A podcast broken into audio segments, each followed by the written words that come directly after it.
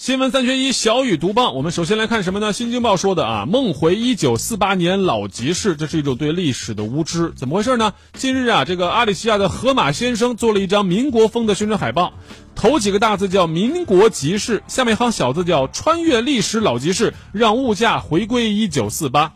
啊，你说这个风格做的非常的怀旧、沧桑、惆怅，带着一点民国的气息，这也是。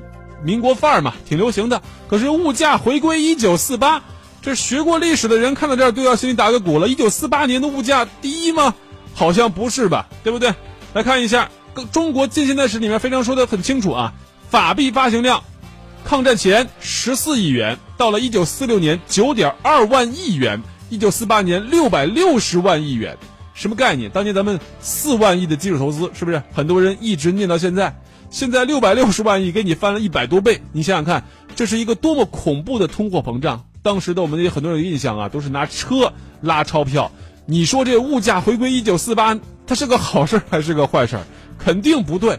这明显啊，是一个不懂历史或者说是忘记了历史的人写的这个广告语，或者说是一个海报的水平。所以说呀，我们说没有这些呃遗忘历史的这个事儿。